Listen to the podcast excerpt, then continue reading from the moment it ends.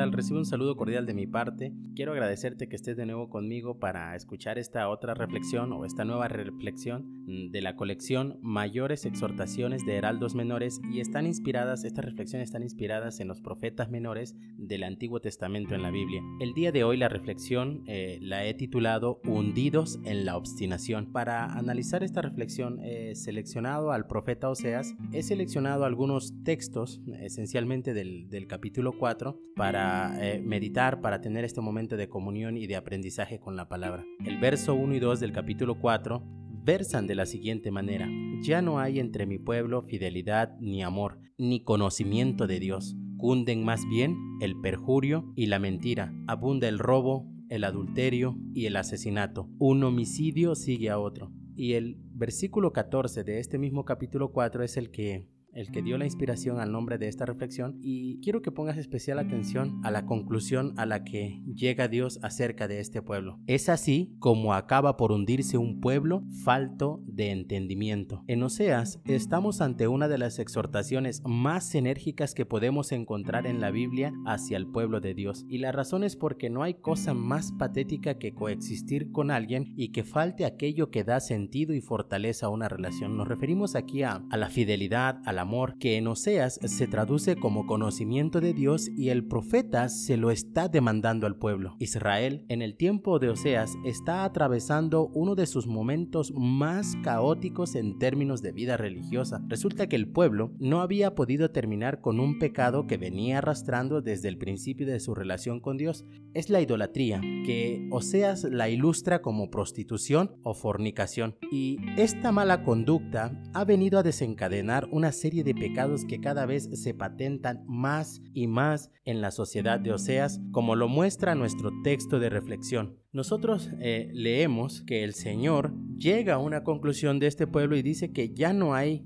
ni fidelidad, ni amor, y mucho menos conocimiento de Dios. Y a cambio de eso, lo que, lo que abunda o lo que cunde es más bien el perjurio, la mentira, el robo, el adulterio y el asesinato. Y dice el Señor, un homicidio sigue a otro. En mi opinión, esto está bien si pasa entre aquellos que no conocen a Dios, pero entre el pueblo que se supone debería conocer al Dios de la fidelidad y al Dios del amor es totalmente inadmisible. Pero la realidad de Oseas, la realidad de, la audiencia o del pueblo de Oseas es esa y Dios, Dios ya está cansado, está hastiado, está lleno de tedio de esta relación hipócrita porque no se puede estar de este, en una relación de esta manera, no, no se puede convivir con alguien así. Nosotros podemos darnos cuenta de este tedio del cansancio que tiene ya el Señor sobre este pueblo cuando eh, nos metemos un poco y profundizamos un poco más en el libro y yo quiero resaltar, hay mucha tela que cortar, pero quiero resaltar tres textos que en mi opinión demuestran mucho este, este cansancio, este tedio, este fastidio que ya Dios tiene sobre el pueblo. Dice así, este es el capítulo 2, verso 11, eh,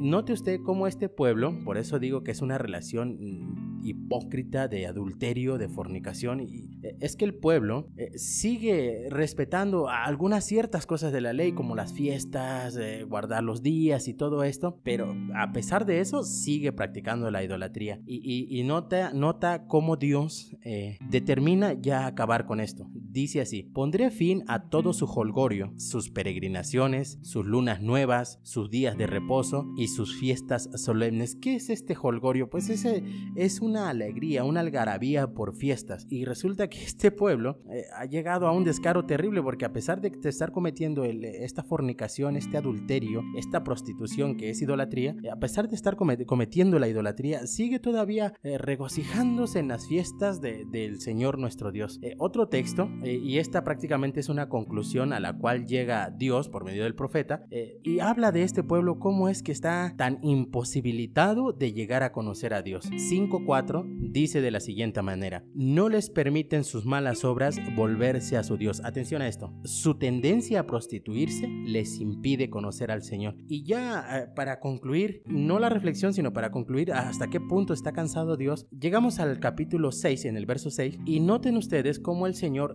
llama al pueblo y tiene dos demandas para ellos, dos demandas que en mi opinión son, son muy fuertes. Dice así, versículo 6, capítulo 6, lo que pido de ustedes es amor y no sacrificios, conocimiento de Dios y no holocaustos. El pueblo de Dios había llegado al descaro de ofrecer sacrificios a Dios y también a los dioses paganos. Se había llegado a convencer y a creer plenamente que su sustento venía de los que se llamaban dioses y es, es cuando uno ve este cuadro es realmente patético. Y es que en realidad no se puede llegar a tal descaro en una relación a menos que estén faltando dos cosas a saber, el amor y la fidelidad. Estos dos que nos permiten tener conocimiento pleno de Dios. Quiero profundizar un poco en esto que, Oseas menciona como conocimiento de Dios. La palabra que usa Oseas para conocimiento es yada, que denota intimidad. Y en términos de relación de pareja, se refiere a esa intimidad sexual que se da en una relación que está caracterizada, entre otras cosas, por la fidelidad y el amor. Es por esta razón que Dios, para ilustrar la terrible relación que tenía con Israel, no, no Dios, sino que la, forma en que Israel se estaba relacionando con Dios,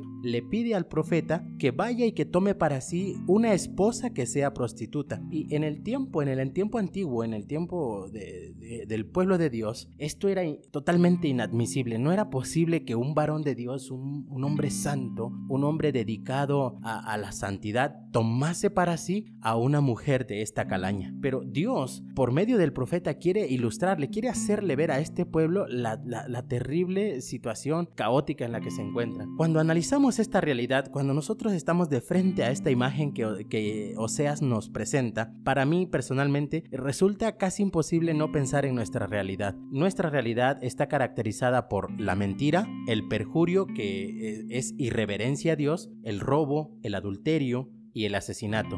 Aprendí de uno de mis autores favoritos una forma de referirse al pueblo de Dios como sociedad alternativa y a mí me encanta pensar en ello para la iglesia. Es ciertísimo que vivimos en una realidad semejante a la de Oseas, que interactuamos con una sociedad que vive así y que la iglesia va junto a esa sociedad que se caracteriza por esos pecados. Marchamos junto a ellos, no con ellos, sino junto a ellos, y nos corresponde pues a nosotros, como sociedad alternativa, mostrar el camino recto de fidelidad y amor para con Dios, este camino de conocimiento que se entiende y se vive en la plena intimidad. Es menester de la iglesia cultivar la fidelidad y amor ferviente a Dios, porque ciertamente sería igual de funesto ver a la iglesia acabar por hundirse en su falta de entendimiento. La relación con Dios debe pues estar permeada de fidelidad y amor que nos lleva al conocimiento, es decir, al yada de Dios. Al compartir esta reflexión contigo, busco que juntos analicemos nuestra relación con Dios, que nuestra intimidad con Él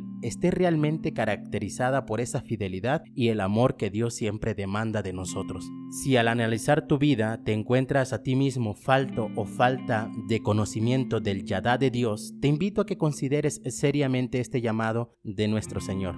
Vuélvete al Señor tu Dios, tu perversidad te ha hecho caer. Piensa bien lo que le dirás y vuélvete al Señor con este ruego. Perdónanos nuestra perversidad y recíbenos con benevolencia, pues queremos ofrecerte el fruto de nuestros labios. Quiero concluir esta, esta reflexión recordándote el texto que dio inspiración a este tiempo de intimidad con la palabra de Dios. Oseas 4:14 dice, es así como acaba por hundirse un pueblo falto de entendimiento y, tengo un ruego, una súplica eh, para ti. Por favor, por favor no termines por, por hundirte en la obstinación. Para pensar y compartir, la obstinación, es decir, la terquedad de Israel se caracterizó por el hecho de que, a pesar de conocer a Dios teóricamente, no había llegado a conocerlo en términos de una relación verdaderamente íntima. Su terquedad a seguir arrastrando su pecado de la vida pasada lo tenían hundido en la infidelidad y la falta de amor y pensando en esto tengo una pregunta para ti.